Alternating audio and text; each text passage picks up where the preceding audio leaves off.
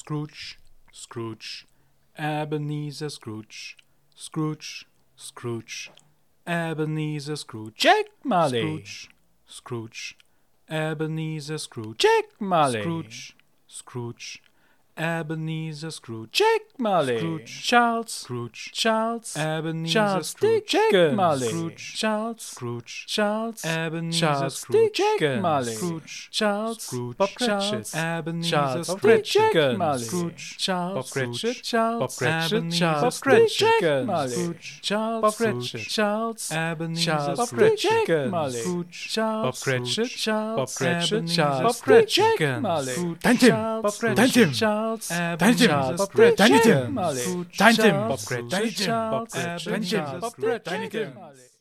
Ladies and Gentlemen, heute wende ich mich an Sie aufgrund von Entwicklungen, die mir große Sorgen bereiten. Etwas, das unsere Gesellschaft von Grund auf zum Negativen ändern könnte, uns vom Pfad der Logik und Erleuchtung, dem wir seit nunmehr über 100 Jahren folgen, abbringen könnte und uns zurück in finsterere Zeiten zurückzuwerfen droht. Ich rede vom Unsinn des Weihnachtsfestes. Was, das, bitte. das hat er jetzt nicht. Ruhe auf den billigen Plätzen! Aber Mr. Scrooge, ich dachte, Sie hätten uns eingeladen, um über den Zauber des Weihnachtsfestes zu sprechen. So ein Humbug. Das habe ich nie gesagt. Ich habe Sie alle eingeladen, um über Weihnachten zu sprechen. Nichts weiter. Kein Zauber und kein Glitzerstaub. Lassen Sie mich erstmal alle vorstellen. Den Herrn, den Sie eben schon gehört haben, hört auf den Namen Henry Cole. Mr. Cole ist Staatsbeamter, der sich um so unterschiedliche Ressorts wie Wirtschaft und Handel, Post- und Verkehrswesen sowie Kultur und Bildung kümmert.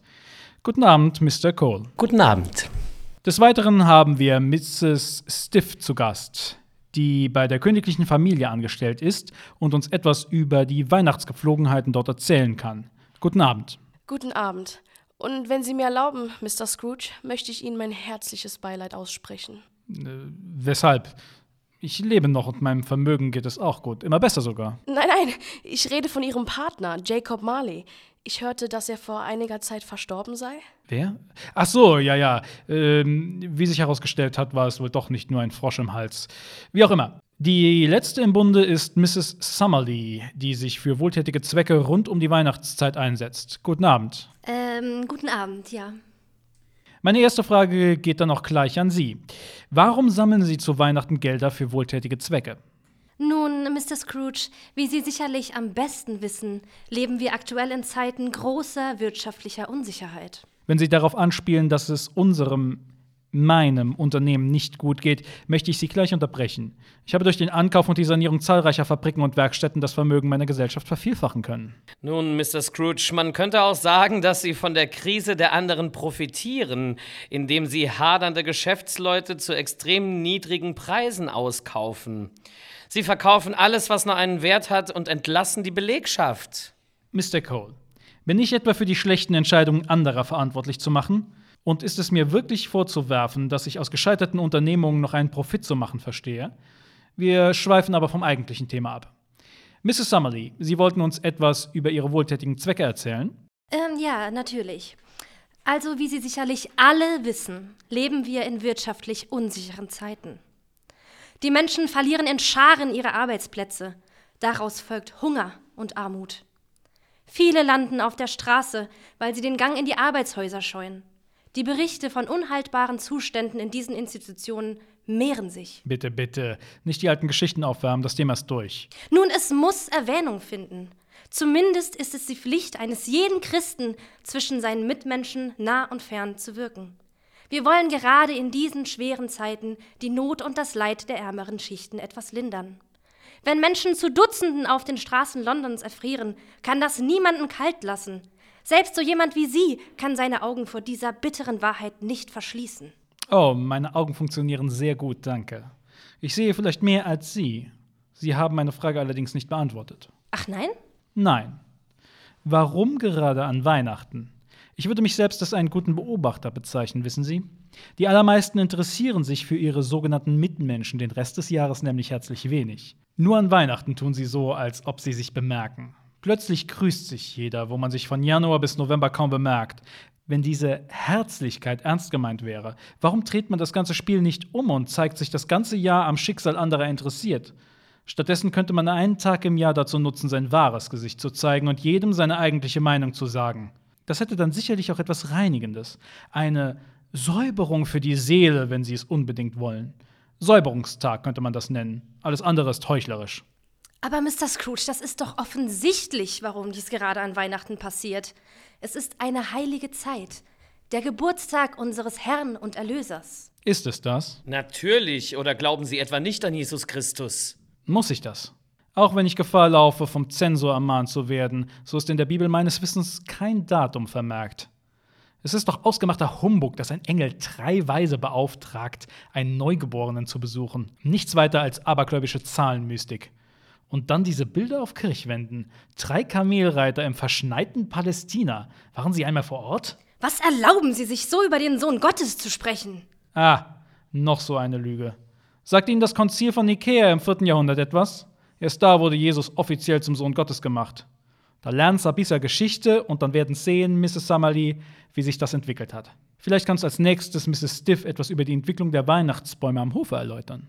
Sehr gerne, Mr. Scrooge. Ich warne jedoch davor, Ihre kontroversen Sichtweisen über die königliche Familie preiszugeben. Mitnichten. Wer sagt außerdem, dass ich solche habe? Die Queen und ihre Familie sind so real wie Sie und ich. Wahre Worte. Im Prinzip ist Weihnachten am Hofe auch nur ein Familienfest. Ja, aber was hat es mit diesen Bäumen auf sich?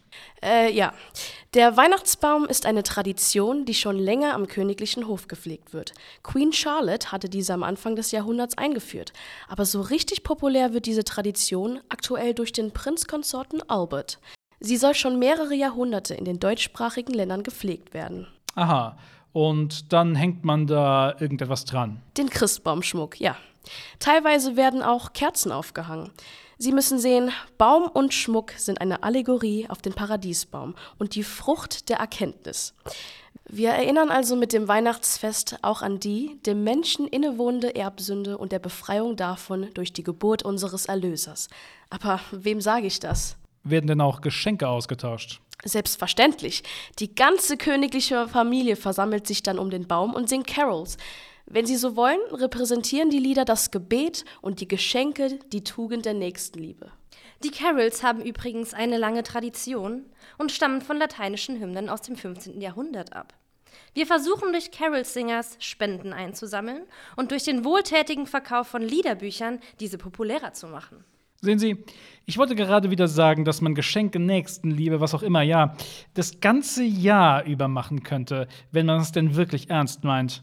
Wenn das jedoch bedeuten würde, dass man diese grässliche Ruhestörung immer ertragen müsste, ziehe ich diesen Einwand nur allzu gern zurück.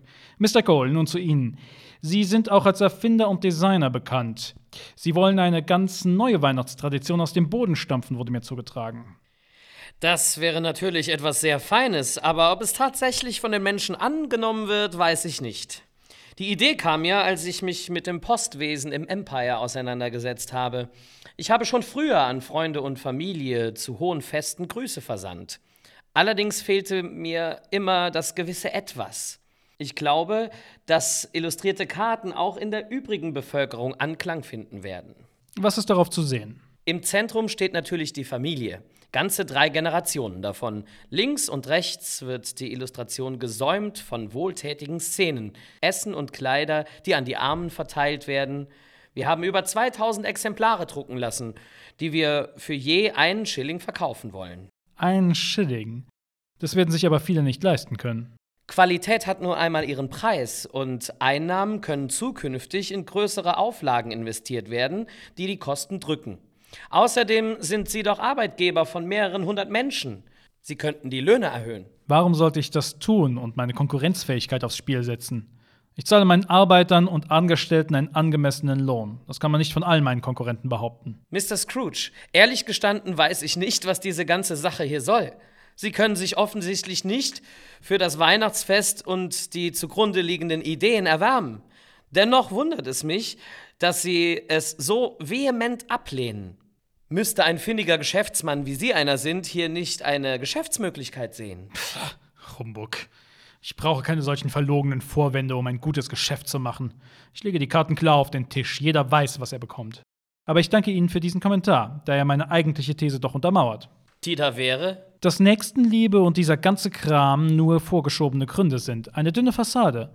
Eigentlich geht es doch darum, sich selbst gut zu fühlen, wenn man einmal im Jahr ein paar Pennies in den Hut eines Bettlers schmeißt. Und natürlich darum, einige Schilling an dem ganzen Hokuspokus zu verdienen. Mr. Scrooge!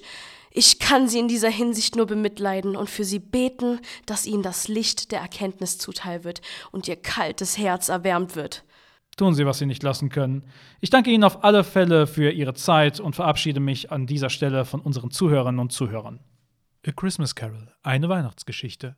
Theaterstück in deutscher Sprache mit englischen Carols. Am 25. Dezember 2021 um 20 Uhr im Theater am Ring Saloy und am 5. Dezember 2021 um 18 Uhr in der Stadthalle Merzig. Tickets bei ticket-regional.de und an allen Vorverkaufsstellen. Mehr Infos unter scroogeandmarley.de.